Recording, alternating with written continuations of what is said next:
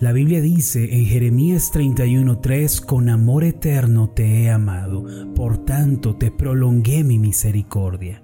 En esta vida muchas cosas son inciertas y todo cambia. Sin embargo, hay una verdad a la que podemos aferrarnos para salir adelante. Esta verdad es inmutable y no se desgasta con el paso del tiempo. Es la verdad que dice que Dios le ama a usted con un amor eterno, inagotable y sin límites. Por lo tanto, usted tiene la misericordia de Dios en su vida el día de hoy para ayudarle en todas las cosas. No importando en dónde se encuentre ni la situación que esté viviendo, si recibe el amor de Dios, su vida puede ser transformada y su problema puede ser resuelto. Entonces, abra su vida el día de hoy para recibir el eterno e inagotable amor de Dios que cambia la vida.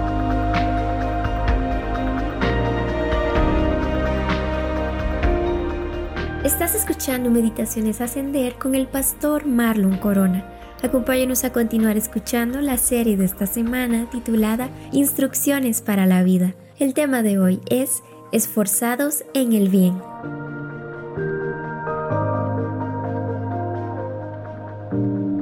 Una pregunta a la que debemos volver constantemente como cristianos y que no debemos olvidar con facilidad es la que dice, ¿cómo quiere Dios que vivamos? Esta pregunta es sumamente importante y determinante. ¿Cómo quiere Dios que yo viva? ¿Qué espera Dios de mí? Si siempre estamos buscando responder a estas preguntas y nos esforzamos por vivir la vida que Dios nos ordenó, seremos libres de la amargura, tendremos paz en nuestro corazón y viviremos con entusiasmo. El resultado de vivir de este modo se puede resumir de la siguiente manera, felicidad, gozo y paz. Este día quisiera que añadiéramos un poco más a nuestro estudio de las instrucciones de Dios para la vida, que es el tema de esta semana.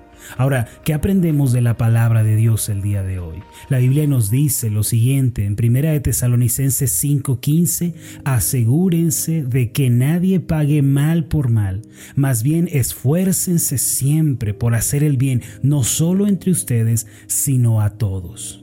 Esta es una tremenda lección espiritual para nosotros el día de hoy. Entonces, ¿qué quiere decirnos este pasaje? Lo podemos resumir de la siguiente forma. Dios quiere que vivamos una vida cristiana sana y libre de todo resentimiento, de cualquier sentimiento de odio y de rencor. Dios no quiere que vayamos por el mundo esparciendo semillas de odio y de resentimiento por el mal que otros nos han hecho. Antes, el Señor quiere que nosotros perdonemos las ofensas, suframos el agravio y dejemos que Él se encargue de nuestra situación. Dios no desea que nosotros demos paso al resentimiento y al odio a pesar de lo que nos hayan hecho. Estos sentimientos no glorifican a Dios de ninguna manera. Por el contrario, entristecen al Señor y hacen que nuestra vida espiritual se apague. Ninguna persona que anhele una vida de fe ferviente, que anhele contemplar más al Señor, debe albergar esta clase de sentimientos, debido a que el mismo Señor Jesús perdonó a sus ofensores y además oró por los que lo vituperaban. Él espera que nosotros también actuemos de la misma forma en nuestro diario vivir. El apóstol Pablo, quien es el que escribe la carta a los tesalonicenses, comienza diciendo en este pasaje, asegúrense de que nadie pague mal por mal. Comienza diciendo asegúrense. Esta es la misma palabra que usamos para cerciorarnos, para estar totalmente seguros de algo. Es como si Pablo dijera, pongan muchísimo cuidado, cerciórense bien. ¿De qué? De que no están pagando el mal que les hacen con otro mal. Lo interesante es que esta palabra asegúrense en el idioma griego original se usaba en relación a la persona que cuida un campo de sembradío. Tal persona tenía que vigilar continuamente que las plagas y los insectos no devoraran la siembra, que no afecten la cosecha del mañana. En otras palabras, en este pasaje Pablo nos anima a hacer un examen continuo y diligente de que no hay resentimiento, odio, rencor ni deseos de pagarle al otro el mal que nos ha hecho. Permítanme preguntarles, mis amados, ¿han examinado sus corazones recientemente? ¿Están seguros de que han erradicado los deseos de venganza? Ya vieron dentro de ustedes en sus deseos y motivaciones y se aseguraron de que no hay resentimiento ni odio. Pero pastor, puede que digan algunos, me han hecho tanto daño, me han ofendido de diferentes maneras, ¿cómo puede usted esperar que yo perdone? Yo me hacía la misma pregunta. Señor Jesús, ¿por qué me pides que perdone a los que me lastimaron? Eso que tú me pides es imposible, le decía yo al Señor. En mi caso, y no sé si usted se identifique también, a mí no solo me parecía que fuera imposible perdonar, sino que por otro lado no quería perdonar. No era solo algo que me pareciera difícil e irrealizable, sino que no tenía ningún deseo ni aspiración de hacerlo. Entonces, una vez leyendo Efesios 4, 31 y 32, me encontré lo siguiente.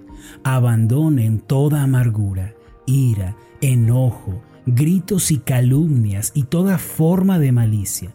Más bien, sean bondadosos y compasivos unos con otros y perdónense mutuamente, así como Dios los perdonó a ustedes en Cristo.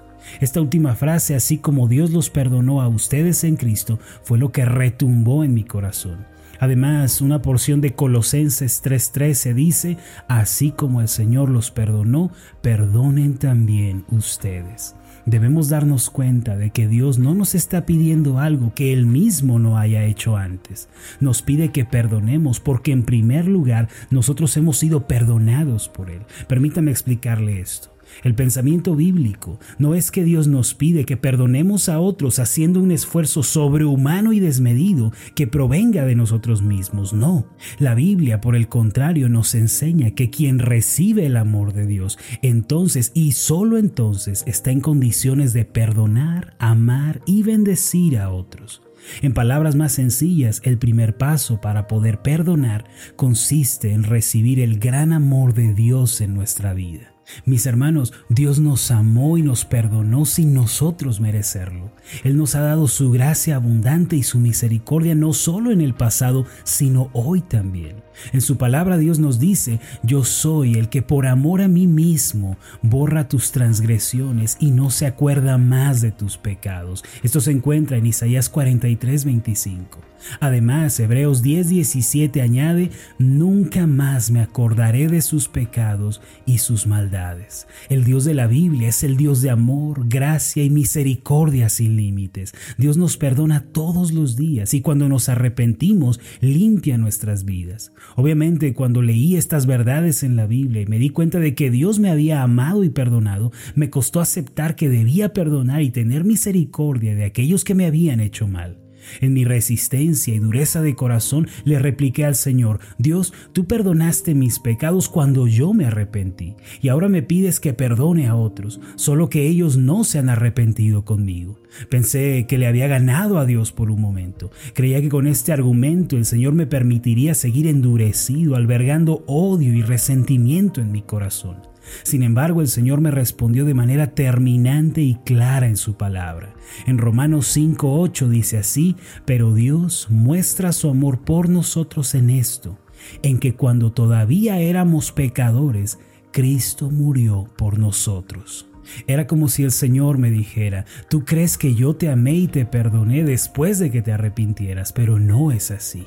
Yo te mostré mi amor y mi misericordia cuando todavía eras pecador. Entonces comprendí que no tenía excusa. Dios no nos pide solamente perdonar a los que nos piden perdón y a los que tratan de hacer las paces con nosotros. No, Dios nos manda perdonar aún a aquellos que se han ensañado con nosotros, a los que intencionalmente buscan hacernos mal.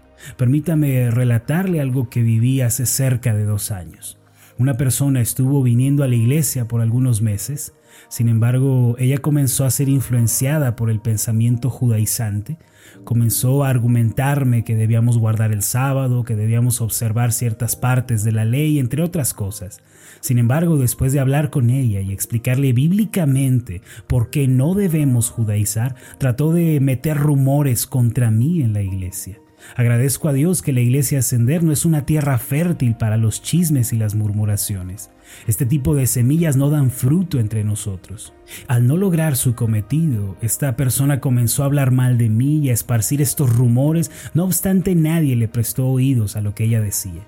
Entre otras cosas, esta mujer me acusaba de amar el dinero y querer enriquecerme. En pocas palabras, mintió sobre mí de muchas formas. Solo otra mujer se unió a ella y juntas inventaron rumores sobre mí, sobre otros miembros de la iglesia y sobre mi propia familia. Naturalmente, cuando descubrí lo que estas personas decían, quería escribirles, llamarles, confrontarles con ira y mucho enojo. Me sentía impotente y muy molesto. Sin embargo, tuve que llevar estas cargas que me parecían muy pesadas al único que puede tratarlas, a Dios. Tuve que dejarlas delante de Él. Sinceramente quería desmentirlas y aclararlo todo por mi propia cuenta. Quería venganza. No obstante, ese no es el camino para tratar esta clase de problemas, mis amados. Esta primera mujer decía que yo pedía dinero a la gente y que lo único que me importaba era hacerme rico. No obstante, nadie, ninguna persona puede decir que yo le haya pedido que me dé ninguna cantidad de dinero. Aún en mis consejerías pastorales, después de atender a la gente, de orar por ellos, muchos tratan de darme dinero, pero yo no lo acepto. Les digo que si quieren hacer una ofrenda en la iglesia pueden hacerlo, pero nunca pido ningún dinero para mí. Jamás le pido nada a nadie. Más bien oro, clamo a Dios y confío en Él siempre que tengo una necesidad. Y Él tiene maneras asombrosas de mover el corazón de la gente para bendecir a la iglesia ascender y para bendecirme a mí mismo. El caso es que tuve que renunciar a mis deseos de pagar mal por mal. Tuve que arrodillarme, derramar lágrimas delante del Señor y perdonar. Recordé que el Señor me perdonó a mí en la cruz y me perdona cada día por mis faltas y mis ofensas, pues también soy pecador. Así que delante de él renuncié al deseo de venganza y de querer ajustarlo todo. Pasé por alto la ofensa. Gracias a Dios pude decidir que estas personas no me debían nada y que su deuda moral conmigo estaba saldada. Me propuse no hablar mal de ellas, no avergonzarlas, no criticarlas, no decir nada al respecto. Decidí terminantemente callar. Y sabe, pude callarme delante de los hombres porque había hablado toda mi carga delante del Señor. Mis deseos de hacer justicia por mi propia cuenta se desvanecieron lentamente, pues cada vez que me venían a la mente estos pensamientos, yo los combatía con la palabra de Colosenses 3:13, como el Señor los perdonó, perdonen también ustedes, y traía a la memoria el gran amor de Dios sobre mi vida. No quiero decir que lo haya logrado de un momento para otro, tuve que superar la situación poco a poco. Después de casi dos años puedo hablar de esta situación sin ninguna clase de resentimientos por estas dos mujeres. Pablo no solo nos dice, asegúrense de que nadie pague mal por mal, que significa verificar nuestro corazón y luchar hasta ser libres del resentimiento, sino que añade, más bien esfuércense siempre por hacer el bien. Esto último es sumamente importante. Las palabras más bien significan por el contrario, a diferencia de. Esto quiere decir que en lugar de proceder con odio y resentimiento, debemos proceder esforzándonos por hacer el bien.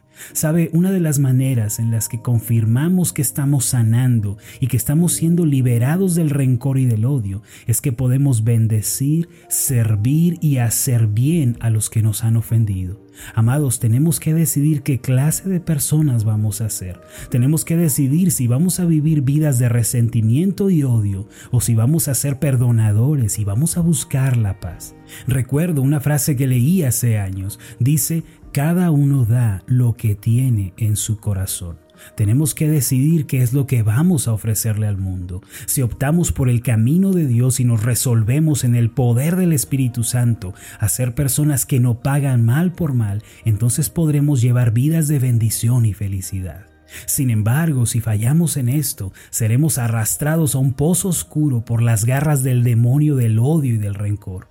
No digo que sea fácil, pues perdonar se trata de morir a uno mismo. Yo mismo no pretendo haberlo alcanzado, no estoy exento de ser herido el día de mañana. Tengo que perdonar a diario y todos los días tengo que recordarme esta verdad. Mis amados, levantemos la bandera del perdón y la misericordia en nuestra vida. Después, esforcémonos por hacer el bien y por bendecir a los que nos rodean. Entonces la gracia de Dios fluirá libremente en nuestra vida. Viviendo de este modo, no hay manera en la que podamos ser infelices. Permítame hacer una oración por usted. Amado Dios y Padre Celestial, tú nos mandas perdonar en tu palabra y no pagar mal por mal. Señor, sin embargo, tú mismo has dado el primer paso para perdonarnos a nosotros sin merecerlo. Tú nos has hecho conocer tu gracia, tu misericordia sin límites. Señor, ayúdanos también a perdonar a los que nos han ofendido, a orar por nuestros enemigos, por aquellos que nos hacen la guerra, a buscar el bien, Señor, de aquellos que nos han lastimado. Que tu Espíritu Santo nos capacite cada día para perdonar las ofensas. Que nuestra mente sea llena del amor de Jesucristo y que podamos llevar a cabo vidas de perdón.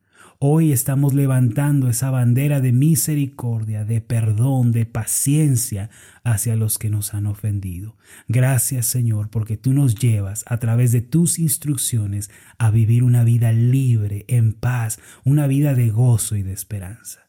Gracias te damos en el nombre de Jesús.